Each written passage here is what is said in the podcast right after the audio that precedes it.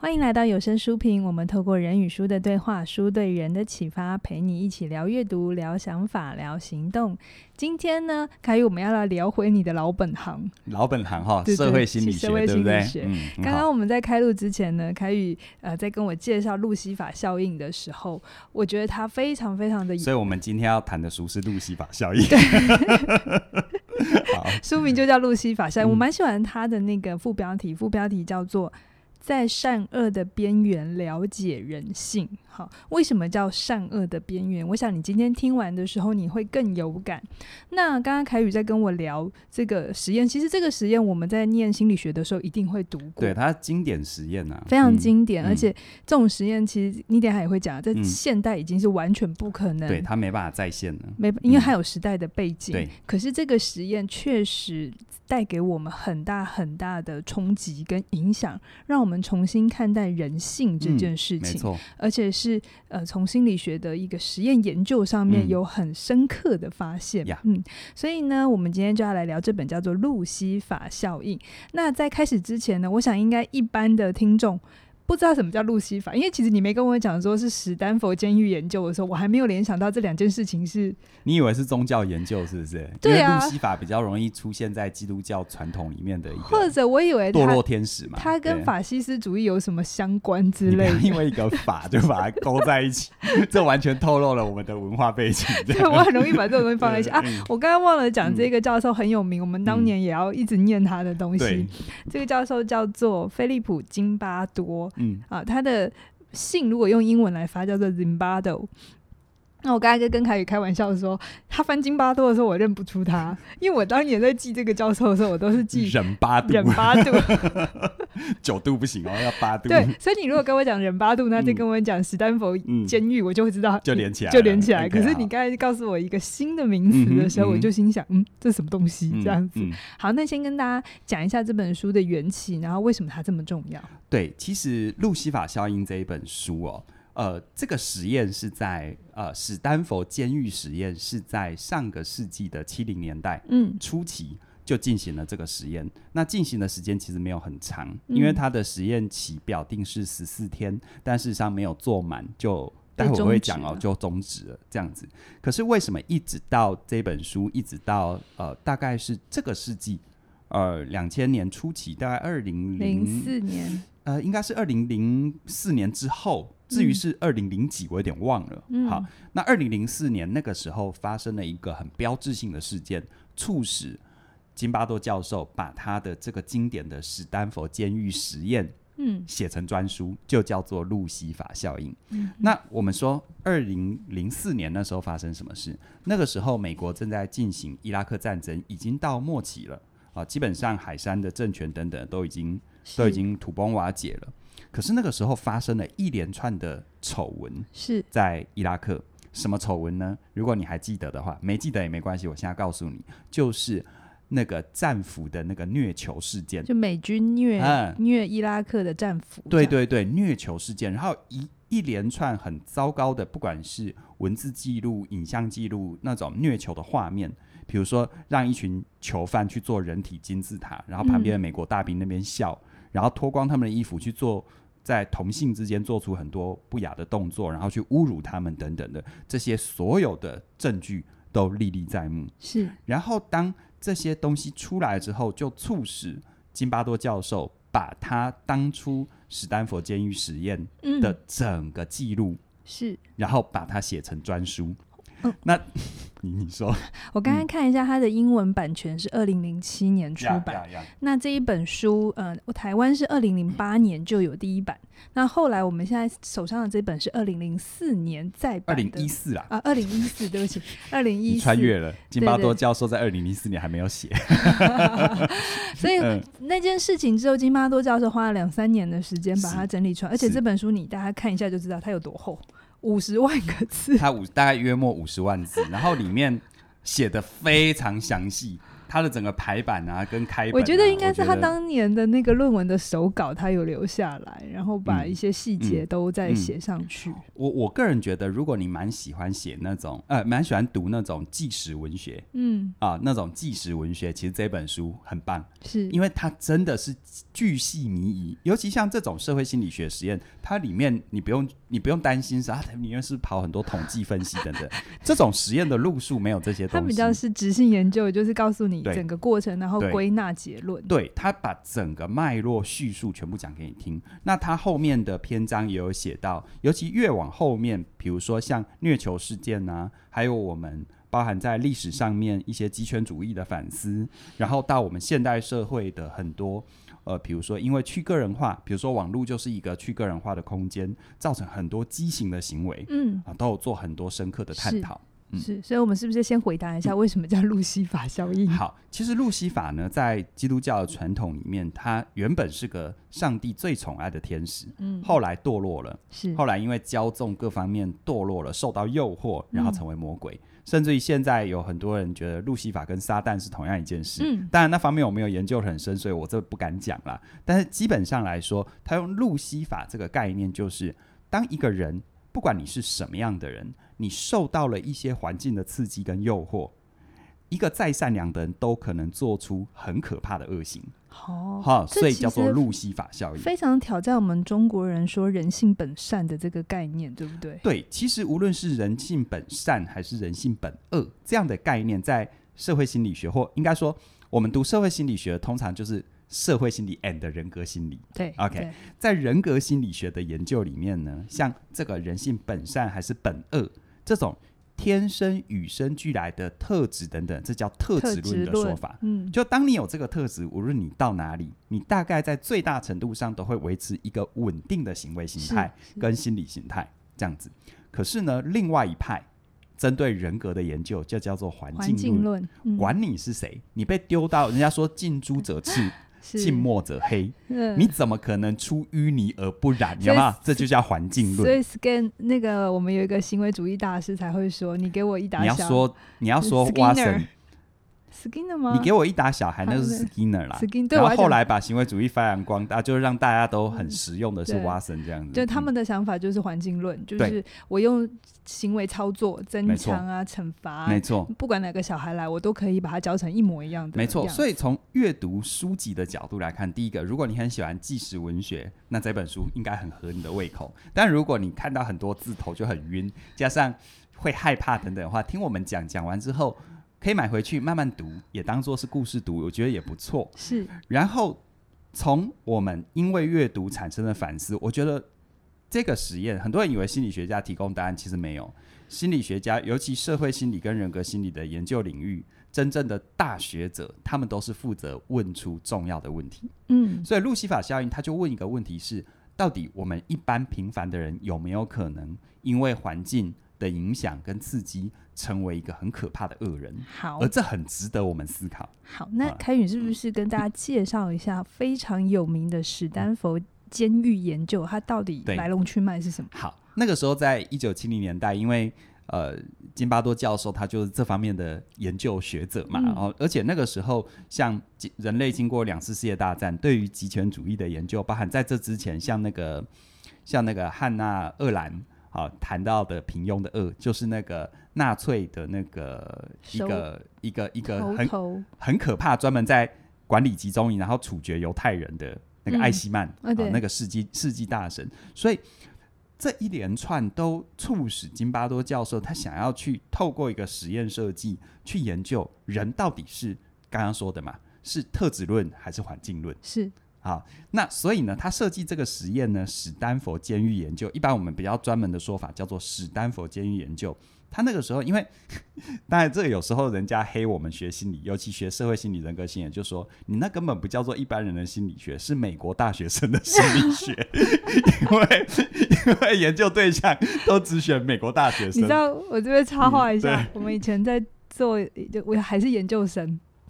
然后写论文嘛。那呃，我的同学有可能有一派会选那个量化研究。什么叫量化研究？就是发发问卷，发问卷做啊做问卷跑统计，对对对，跑嗯统计的。那因为我们小小研究生没有人脉，对然后也没有什么社会经验，嗯，所以我们每次要发研究，就是去找学长姐说：“学长姐啊，你那个在服务的学校借我问卷一嗯下。呃是，所以是我们是研究，你去看那个题目完之后，底下那个 dash 就是嗯副标题，就是以什么台中大学什么什么什么为例， 或者是全部我们都 对对实验研究都是大学对生，对对对为什么呢？并不是大学生特别值得研究，是只是因为我们采样比较方便。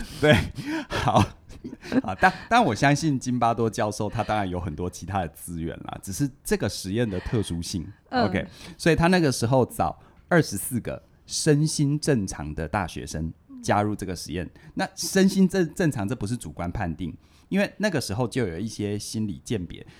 在记得身他体有的给身在身体的健康，这很容易很容易身体检查嘛，但在心理上，他就有做一些他好像有做人格测验去有确认他们的性格是没有反社会人格啊。跟虐待的倾啊、向，虐待倾向、啊，还有精或者神是正常，呃精精神身精神状况正常，没有思忧啊觉是郁，正常的，然后也没有视觉失调，对这对些对，没有都确认情。绪问题，就所以是嗯正常人这样。所以他的他的前提就是他找了二二十四个身心正常的大学生，然后随机分配成两组，一组就当狱卒，就当监狱管理人员角色扮演啦哦，然后另外一组呢就扮演囚犯嗯，啊，这这样子分配，然后这样的分配，然后他们把那个史丹佛他们的研究室的地下室，就完全设计成为一个一比一的监狱。嗯，我记得那好像真的有那个呃铁对条，对不对？对对对对，就是一比一就对了，就是你在电电视电影上面看到的这些呃国外或者是 那个什么《监狱风云》，有没有？大概就是那样，就是一比一就对了。嗯，然后他们为了去拟真，让大家的代入感更强烈，他在这个实验刚开始的时候，他还商请了当地的警察机关，特别派警车，然后用真正的警察开车到那些扮演监狱呃扮扮扮演演犯囚人犯，嗯，犯人的那些学生的家里，把那些人扣起来上铐。上铐，有没有先跟人家爸爸妈妈讲啊？ 都签同意书了嘛，就都签同意书，哦就是完全一比一的拟真。然后整个入狱的流程就是把你抓来之后呢，到监狱报道，报道第一件事情是什么？确认身份，全身脱光，留手印，然后还在你身上撒那个什么驱虫粉。就大家想一下，你们看过那个《监狱风云》也是，或者是我美跟他讲过嘛，美剧还有很多啊，呃，《刺激一九九五》也有很完是完整的没入错入狱的所有的流程， 对，几乎就是一比一。应该只剩没有肛门检查了。这个我不知道，要问津巴多教授。对， 嗯然后像像因为他们进去标准流程是要剃头发，是，但因为只是十四天没有要人家剃头发，但他们做了一件事情，就是发那个丝袜的头套。嗯，就把你所有的个人身份象征全部去掉，然后你在担任囚犯的这一段时间，你没有你的名字，只有一个编号嗯，就跟监狱管理是一样的。啊、比如说五九二七啊，呃三三四一三啊什么之嗯之类的这样子。然后呢，发给你那个犯人的制服，那个制服其实叫做一，几乎是就一个罩衫，你知道吗？麻麻麻衣带吧，就就是一就个是一罩道衫，嗯然后你稍微动作不正确，你就会就会春光外泄这样子。然后这是犯人，哎、我确认一下，这二四个都是男性，对不对？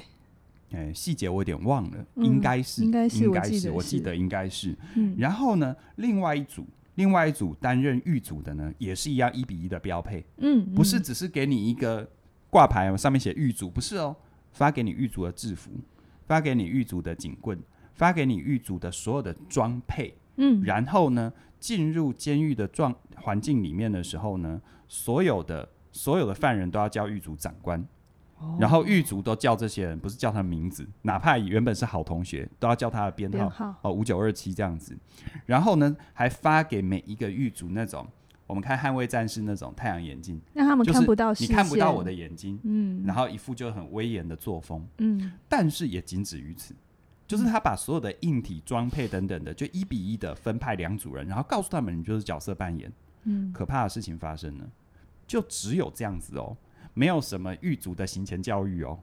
那犯人也没有行前教育嘛，嗯，大家都没有经验当犯人嘛，对不对？嗯然后当他们进入那个环境之后呢，我们先来看看在这一段实验的过程当中，狱卒发生了什么事。你知道，当扮演狱卒角色的人，我我不知道大家感觉怎么样。如果你被分派扮演狱卒角色，你心理上会有什么变化？你原本只是个大学生，我觉得我变得有权利啦，我可以管人啦，然后你们要听我的。那你会不会想要去行使这个权利？会，就是我可能会觉得我有正当性。如果如果我觉得你不乖，或如果我觉得你违反纪律，我就有权利要管你，因为这是我的角色工作。其实很可怕的就是那两个字叫觉得，嗯，觉得是没有标准的，对不对？对。而且当在那样的环境、封闭环境底下，你的权利，你有这个权利，但你这权利是没有受到限制，嗯它有没有可能无限上纲？嗯，所以才会有这么多监狱都会有没错管理的问题。其实也不要说监狱，任何相对封闭的环境都有这个风险。军队也呃是，军队或者一些比较封闭性的组织，所以这些狱卒呢，他们在没有被经过任何的训练跟暗示的状况底下，他们被分配到狱卒的工作，他们管理囚犯的时候，他们居然在很短的时间，几乎所有的狱卒都学会了怎么整囚犯。就跟美国大兵一样。对，叫你做伏地挺身啊，叫你做劳动服务啦、让你做一些很屈辱性或者是很很没有尊严的事情。而且前提是，这些人并不是先前有什么生命经验的创伤哦。我没错们在进实验之前已经确没错认排除了，他们并不是小的时候是被害人，之后没错变成加害人哦没。错嗯因为这是很多心理学会这样讲。没错，可是这十二个人就是他本来就正常的小孩，没他错，只是被赋予了一个角色。没错。其实，在这个实验实验的报告里面还说，在这些狱卒里面最入戏的，也就是最凶狠、整人整的最凶恶的那一个人啊，在还没进入实验之前，就是津巴多教授的研究同僚，也是他的伴侣，一位女学者。根据他的描述，还说，诶，觉得这个小孩是亲切有礼貌的大男孩。嗯，一个亲切有礼貌的大男孩，结果因为角色扮演变得凶神恶煞。然后很可怕的是什么，你知道吗？就是除了整人，当然他们就是摆出自己的权威嘛，嗯，嗯然后让这些人整到这些犯人不得不服嘛。嗯那那你说这些犯人也不傻啊、他们原本也是大学生啊，会不会反抗？会啊会啊，结果可怕的是，反抗的力道越大，他们的整的力度就整的越力度越大，而且还会玩心理游戏哦。比如说有十二个犯人里面，有些人有反抗嘛，然后他们就做差别待遇，嗯反抗的人我就让你吃不好也睡不好，然后呢不反抗的人我就让你好，嗯就是就是就是起码的待遇有。就是让你比较顺顺利这样子。更可怕的是，这些反抗的人里面，这些狱卒还挑拨离间。比如说有六个反抗，那就把其中三个刻意嗯把其中三个跟另外三个还差别待遇。做咨询管理对不对？对，然后这个差别在于你想想看，如果我是一个反抗的，我们六个说好了一起反抗，结果发现，哎，怎么你们三个狱卒对你对，们特别好？特别好我。心里会不会觉得你是不是串通了？嗯你是不是背叛了？是但其实完全没有，这他这们这陷入了赛局的僵局。嗯这里面。大家嗯有没有看到一个人性很可怕的地方？我再强调一次，这些狱卒他们没有经过任何的行前训练，甚至于他们都没有这些所谓的狱政管理的任何知识跟经验。嗯，当他们一旦到那个情境之后，津巴多教授就说，他们这样的手法跟真实监狱里面的狱卒是一模一样。所以到底是监狱那个环境让人变这样，还是我们人性本来有一些东西就在那，只是一个环境出让这个东西有机会出来？这是津巴多教授。津巴多教授他其实，因为当你说人性本身就这样，那又是特质论。是，津巴多教授他其实想要让大家开始反思一件事：我们如果没有觉察环境，嗯环境真的很容易把我们塑造成一个很可怕的人。嗯哼，我们需要觉察我们的环境，嗯哼，因为你说人的这个部分，任比如说控制啊等等，它很容易发生在各个情境。嗯就算没有，但是事实上来说，当处在一个这样的环境的时候，我们有没有觉察我们怎么了、嗯哼 o k 我觉得这是金巴多教授透过这个实验要去告诉我们，而且。除了刚刚讲的那些，我其实让大家感受之外，其实当整个实验研究结束之后，呃，其实他们是提前结束啦，然后他们还问这些扮演狱卒的人，他们自我评估自己扮演怎样，几乎所有的狱卒都说我扮演的非常好，我非常忠于我的角色，然后还有一种意犹未尽啊，怎么就结束了，还不玩是说好还没了十二四天吗？对还没玩够的这种感觉。哎、你在那几天的时间你是整人呢、你是嗯，但他们没有觉得自己做错什么事，是对不对？可怕可怕在这里。那我们犯人的角度，他们的经验又是什好么？犯人角度，我刚才讲完整的入狱流程嘛，嗯对不对？这个我应该不需要跟大家再重复一次了哈。请看《监狱风云》嗯对，你自己想象就好。那你问你自己，如果你在那个环境里，你扮演犯人，然后你只是去参与一个实验，你会在多长多？你在会你会在那一刻之后多久？你会不想要不干，然后就就受不了了？我不知道哦。但是实验研究的报告告诉我们，在一天半三十六个小时，有第一个人精神崩溃了，有第一个实验参与者。注意哦，他们参与这个实验之前都做过身心评鉴的哦，嗯，嗯而这个时候就有第一个人精神崩溃了他。就说他不要玩了，不是不要玩，就是他崩嘴溃巴上能够讲他不要玩还算正常哦， OK 所以精神崩溃是他整个完全是身心失调了，然后有哭喊啊、歇斯底里啊，嗯第三十六个小时，他能说他不要玩，这还不叫崩溃的范围哦。嗯嗯那么崩溃是这样子崩溃的，嗯所以因为为了保护参与者的健安康慰嘛，对不对？？所以就让他退出。然后从那之后呢，陆陆续续、陆陆续续有五个人提前因为这些身心反应，然后就让他们退出这个实验。然后可怕是可怕在，这个实验他做到第几天就喊卡，我有点忘了。但是在这过程后来有留下来嘛？比如说第一个人就 quit，然后有五个人，大概剩下就是五六个人。嗯剩下五六个人当中啊，那时候他们中间看大家都快不行了，然后就就去了解他们的状况。他们这五六个人都完全呈现出一种麻木，嗯一种对于很多无论是别人怎么对待他的一种漠然，就我们说的习得无助。这像不像我们在看一些集中营的里面的报告，里面的被关的犹太人或者是少数民族，是不是只要关一段时间都有这个反应？嗯，因为他觉得他为自己出生只会遭得更可怕的下场。这份麻木最可怕的地方在哪里？因为只是个实验嘛。金巴多教授就跟他们说：“哦，你如果放弃你的这个当初讲好的报酬金，你就可以退出这个实验，你你愿意吗？”那他们都表示，他们都表示说：“哦，我我愿意。”就不是我愿意那一刻我就放你走哦。金巴多教来做一个实验的操弄，就是好，那你愿意的话，我们跟研究团队讨论一下，回头跟研究团队讨论，然后再把他们请回他们的囚室，他们就乖乖走进去。他们完全忘记一件事：当初签的那个实验合约里面有没有？他们是随时可以走人的，嗯他们完全忘了这件事。嗯，他他们忘了玩行使他的权利了。对他们完全就是整个瘫痪掉了。所以你想想看，在一个我们说那是那是监狱啊，可是这其实一直让我反思，我们现在活在的时代里面，感觉非常的自由开放，可是你会不会觉得有时候我们要为自己发声或者要行使自己权利的时候，有一种麻木，有一种不敢，有一种漠然，很害怕，很害怕？嗯，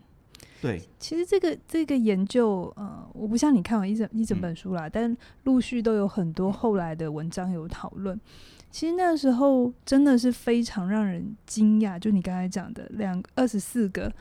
身身心正正常常的的大学生，嗯嗯然后当年其实那个也有时空背景，就是你现在在听我们讲这些研究，你觉得哦好有趣哦，我要来做一下是不可能是的，不可能的。因为当年除了这个研究，还有那个 Milgram 的电极研 m i l 究 g r a m 的那个对就是电一直极，电极，嗯等一下看有没有时间讲。后来都确认了，即便只是参加研究，都是会造成人去受实验者很身心上面很大不可逆的伤害。嗯嗯，所以后来伦理就是我们在做研究，我当年在当研究生的时候，也会一直被告诫，你受试者的你要保护受受试者长期的身心、身对心、只要身心健康。嗯只要有任何会危害危害他的事情，不管你的研究有多么重要，你都必须停止。对，对，然后那个时候你知道，这个史丹佛监狱监狱实验啊，嗯促成金巴多教授喊卡的，其实是他的研究同僚。嗯，我刚才有说哈，其实也算是他的伴侣，一位女学者跟他说：“你这样真的不行。对我记得”，对，嗯、然后他才他才提前终止。可是这个研究一出来之后，其实你刚刚有讲到 Milgram 的电极实验，是我简单说哈，Milgram 电极实验就是，他也是找受试者，然后呢跟他们以一个就是说惩罚对于学习的效果这样的名目，请他们参与一个实验。嗯然后实验的方法就是，任何参与人扮演老师的角色，然后出题目给学生。但是老师跟学生之间的沟通管道是透过对讲机，你看不到学生，然后你问学生问题，当学生答错的时候呢，你就要施予电极哦，嗯从十五伏特开始，以每十五伏特往上加、m a x i m u m 是四百五十伏特。那个学生是实验者啦，他是假 的。我要讲到这里嘛， 哦，这个我不会忘记的。好是，那个那个扮演学生的人其实是个演员，是啊，所以那个电极也是假的，但是嗯参与实验扮演老师的这个人不知道，然后旁边有一个穿实验袍的人，他就是监控这个实验，然后这个穿实验袍的人他一直做一个动作，就是不管电到多少伏特，电到呃一百五十伏特啊，呃两百四十伏特啊，电到多少伏特，这旁边的这一个人就是跟这一个当老师的人下指令说，你必须电执塔。行电极。嗯，那也没有威胁，也没有利诱，就不断重复这一句：你必须执行电击。然后你知道哈，我们稍微像我们台湾的电一百一嘛，不小心电一下，诶、有些身体不好的人都会电心动，心脏就会停了、诶所以你想想看，诶、最高到四百五十伏特，在那过程当中，刚开始老师在出题的时候，学生当然会刚开始答对几题，可是之后就一路连续错，嗯，然后电极还小的时候，他们只是喊痛啊，你从电对讲机里面听到喊痛啊的，嗯你想想看，你把自己带入哦，如果你是那个扮演老师的实验参与者，当对讲机那一头的人一直在喊痛，你还会继续电吗？大部分的人好像在进去之之前也都说他不会。我告诉你，我还不要讲大部分的人，在这个实验设计刚出来的时候，他们还去咨询了心理专家四，十 个四十个专业的精神科医师。嗯然后他们的主观评估都说，大概只有百分之一的人会电到底，嗯就是那个嗯，极端值。他们觉得说，大概只有少数人才有对反社会性的问题。但你知道实验出来之后有多少比例的人电到底吗？三分之二，百分之六十六，嗯六十五还是六十六？我就记得三分之二很。高。而且这个实验后面，大家想啊，你们又是美国大学生的心理学， 结果他们真的就找了很多不同样本的人群，是大概比例上就是三分之二上上下下。是，然后这一个旁边一样是实验的这个操作者有没有？他真的没有任何的威胁利用，没有说你不电他哎我他就就电是你，穿那个他就穿实白验袍色的袍子。哎，他就穿实验袍，然就后是一副权威者的形象。其实这两个研究都是在去讨论说，当人有权利的时候，你会怎么行使你的权利？啊，没有，津巴多呃那个史丹佛监狱研究是在谈，就是说当那个环境会怎么激化我们的权利，呈现一个扭曲的状是态。而 Milgram 这个实验是，当我们意识到权威者的时候，哦，对，我们会不会不假思索的就服从？嗯嗯因为 Milgram 的电极实验是怎样？那个那个穿实验袍的人，他其实没有任何的威胁利用，嗯嗯嗯，他没有做任何强制手段，他只负责不断的重复那一句话，就是当你电到一百多伏特，觉得对方真的不行，而且那个对面是专业演员嘛，电到后面其实几乎就是 silence 啊，嗯嗯，你就想要一一什么戏，就算是这个状况哦， 嗯，那个旁边那个穿他都没有实验袍的，他都说，请你执行实验，请你嗯执行电击，他就只重复这一句话，结果有很多人就真的这样一路电到四四百五十伏特。嗯我觉得我自己讲这些是很有感的，就是因为除了我自己学人格跟社会心理学之外呢，我我一直我一直对一件事情是很有很关注的，就是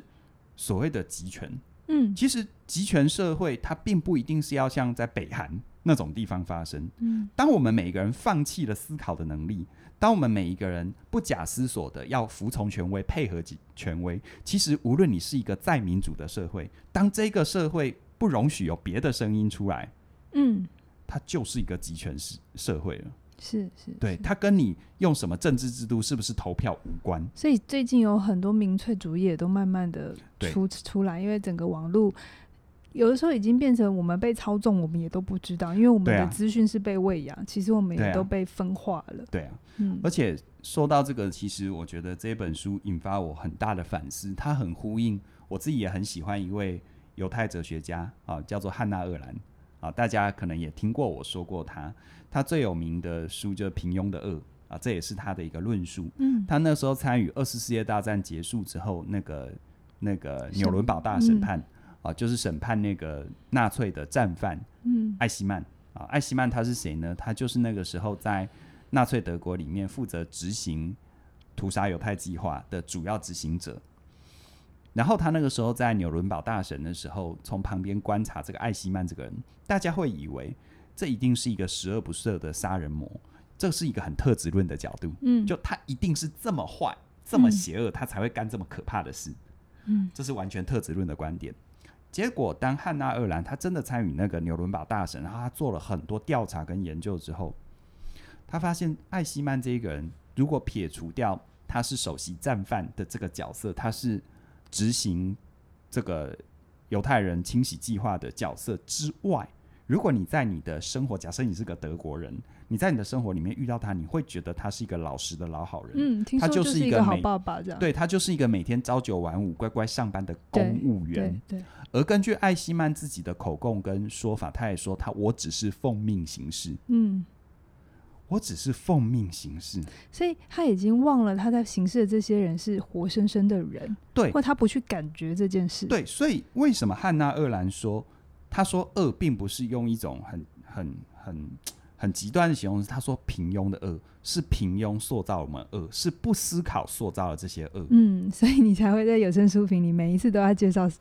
思考的时对候，对，你看嘛，当我们不思考，像汉娜·厄兰他延伸说，当我们不思考的时候，其实我们内在是渴望安定的。嗯，所以我们的行为和我们的思维就会一直倾向一种我要一个答案，是，只要你给我个答案，只要有个说法，我就我就信。这所以为什么说现在时代虽然资讯很开放，可是也因为这样子，我们常常当我们不思考的时候，其实很可怕，我们被我们被别人操控了，嗯而我们还以为那是自己的自主对啊，选我觉得择这是蛮严蛮严重的事情，就是对我们以为我们在思考，没错可。是我们会不会其实并没有？对，所以嗯第一个，我觉得引发，我觉得是不是当每一个人透过这一本书或透过我们今天的书评，你是不是面对人生当中的很多，比如说你立场的选择，你生命重要的选择，你是不是一直活在一种要答案？嗯，所谓的要答案，就是你会有一种渴望是。你就高，就像我们自己教学，我们一定遇到很多学生，他嗯讨论了他的议题之后，然后我们是不是引导他思考？但他嗯就一直老师，你告诉我一个，对，或者是你跟他看见了某个现象，他就问你说：“那该那那要怎么办？”？呃，或者他会想要一个保证，对，就是我上了这门课对可不可以就怎样，对然后我可不可以就怎样？其实当你发现你蛮常会有这样思维的时候，哎，你要小心哦，你有对可能放弃你思考的权利。，对，你很有可能进入史丹佛监狱之后，你就会成为那个最可怕的狱卒。嗯你也可能会成为，我觉得成为最可怕的狱卒，你可能很难想象，但是有很高的概率是你会成为那个离不开监狱的。麻木犯人你，其实你任何时候都可以离开，这个是你在实验合约签下去的那一刻，你随时走人不会怎样的。你让我想到自己一九九五 一体制制化化，一开始你憎憎恨他，对，后来你习惯他，对最后你离离不开开他我有超有感的。嗯所以我觉得，事实上来说的话，我们虽然没有办法控制这么大的世界的很多事情，但是我们回头可以无可以，我们可以给自己一个很明显的行动，就是任何事情，当你急着要答案的时候，是不是可以给自己脚步停下来去思考一下，嗯然后再来呢？任何事，任何时候，不管是别人投语投语在我们身上，或者是我们去贴别人标签的时候，这都要非常的小心。嗯，你看，像他们的整个入狱的流程，是不是完全去个人化的过程？我觉得很像那个真实版的 RPG 这样。没错，扮演狱卒的跟扮演犯人的，完全去掉他们个人化。嗯这就让我想到一个世界名著《苍蝇王》。嗯你知道那个苍蝇王，他们那个时候就是后来有一对小孩成为很可怕的杀人魔嘛。嗯嗯，刚开始是杀野兽，到后来就是彼此的吃人残杀。嗯他们的第一步就是什么？先在脸上把那个杀的山猪的那个那个血抹在自己脸上。这有非常多，另外有很多很多研究在研究那个匿名性的效果。匿名效果。呃，嗯这也有很多研究，就关关于网络实名制的对争论。对我们会觉得实名制有必要的原因，是因为你要让人负起他的责任。嗯对但有另外一派的说法是，当网络实名制的话，那他就会阶级的复制，那人就不敢说出真话，因为是他怕被处是罚。是所以这争论是一直都没有停歇的。那我们也不是来告诉你说要实名制好还是不实名制好，可是我们要告诉你的是，当你自己忘掉了你这个人本来的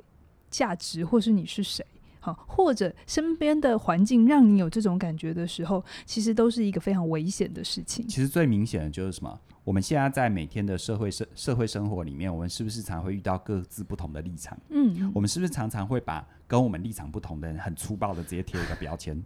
哦，某某某某一九四某五某啦，某某一四五呃一零，四五零一九四五是一个年 代，这样一四五零，我对每次都对记错。呃一四五 零啊，小粉红红啊啊，然后某个政党就是蓝嗯蓝什么的啊之类脑的脑残粉啊，嗯蓝什么啊，绿什么啊，对不对？对，我觉得那对很危险。嗯你可以说他他，你可以说他的行为你不认同，嗯但是你不要太粗暴的贴标签。嗯，其实不要说这些啦，这些很多人都觉得距离很遥远。你看，我们有时候在教养小孩，我们在说我们的朋友的时候，是不是也常常都是标签化？嗯你的小孩，你的小孩只是没有去洗碗，你是不是直接就贴他一个懒惰虫的标签？嗯人家只是没洗碗，你可不可以回到他的行为，说你答应我要洗碗，你没洗碗，可以告诉我怎么了吗？而你直接贴一个标签，你就是懒惰。你知道这种最最最最简单素朴的真实行为，我们这样贴标签，通常我们学一点心理学就会知道，它就会衍生出两个极端。嗯第一个极端就是他真的就一路懒给你看，嗯你既然已经贴我懒惰，我就实现全面性的懒惰。原本只是不洗碗，后来什么都不洗了。嗯但另外一个极端就是什么？他收下了他是懒，他把对他把懒对惰的标对签内化了，是他成为一个他在人生当中他不敢有作为。是他认同了那个坏了，对，所以、呃、要不就反抗，要不就是内化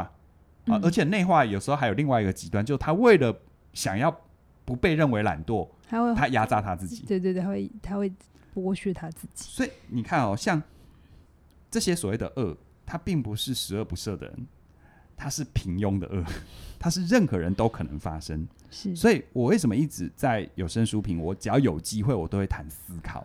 因为我觉 得改天我们来统计一下，我们到底介绍几本思考相关的书没。有没有，你要统计要统计，我们有几本不谈思考， 对，这样这样比可能较比快。较 快。所以，所以我觉得像这本书，呃，津巴多教授他后面也有一个延伸的思维，就是汉娜·厄兰说平庸的恶，嗯恶其实是一种平庸性，嗯但其实英雄，我们为该做的事情挺身而出，他也不是某些天选之人才能做的事哦。嗯他也是一个平庸的英英雄主义的平庸，嗯我觉得这是值得赞同的。他说，任何人在如果你愿意思考，你愿意反思，无论你过去有什么背景，无论你过去是谁，无论你过去再平凡，你都可以因为你的思考为自己相信的挺身而出。嗯所以我觉得要我自己，因为所学有限，影响力也有限，我没办法去改变整个社会上的风气。而且有时候说我要改变什么哈，有时候可能也是一种很可怕的控制下一啦。代对不对对？反而我会为什么一直我强调思考的重要性？因为其实当你成为一个会思考的人，其实无论是史丹佛监狱研究，或者是任何生命当中我们可能受到的伤害，或者我们要创造更多的幸福，这是一切的开端。是是是，就像呃，你知道电影台常常重播一部电影是那个《终极警探》第四集，我不管你有没有看过，布鲁斯威利演的。那个时候呢，里面有一段对话，就是他要去救一个年轻的骇客，而在过程当中，他当然就要杀掉一些恐怖分子。而那个年轻骇客就问布鲁斯威利说：“你怎么可能遇到那种状况的时候可以不会这么怕冷静，那么不会那么怕？”然后布鲁斯威利他的回答就说：“我当然会怕。”然后他就说：“不可能啊，你就是生来当英雄。”他说：“我不是生来当英雄，我只是遇到了，然后做我该做的事。”我觉得我们每个人人生当中都有可能遇到，那是什么让我们愿意做我们该做的事？我觉得有一个很重要的前提：思考，而且永远要去小心那些企图用一个答案框你、用一个标签贴你的人。我觉得这些都是危险讯号。嗯哼，成为一个真正的自己，我觉得是这一本书我想要带给大家的。嗯好，谢谢今天大家的聆听。我今天有记得要谢谢大家。嗯，好，那这个路西法效应，我觉得是一个非常值得大家知道的心理学研究，而且它留下来的一些对我们的启发是可以值得想一想的。是好，那最后呢，再跟大家工商服务一下，我们这一段影片上的时候呢，也是我们起点文化九周年的呃的时时间。那为了周年庆，对对周年庆， 你那三个字想不到是不是？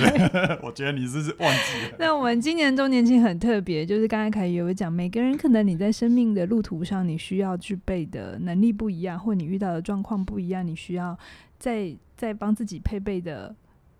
东西装备啊装备是不一样。所以，我们今年呢，就是让大家就是你任选一门课、两门课、三门课都有不同的折扣，对你为你自己思考，对去选择适合你的课程。对，周年庆期间呢，你呃在一次的一次一一次加入一门课就是九五折，九五折，同时加入两门课八八折，同时加入三门课七九折。嗯，最那最高我自己算过，最高最高可以折扣两千块，三门课三门课对最对高对可以折最扣高两最千高。 OK，好。嗯，那其实，在呃我们推出课程的过程当中，有一些人可能有因为各种原因错过了前面的一些学习，趁这个机会帮自己一次够足，也是一是个很好的选择。 嗯详细的课程资讯在我们的影片说明里面都有，欢迎你的加入。好啊，那我们今天就到这边，谢谢大家的收听，期待我们未来继续推出更多更精彩的内容，拜拜拜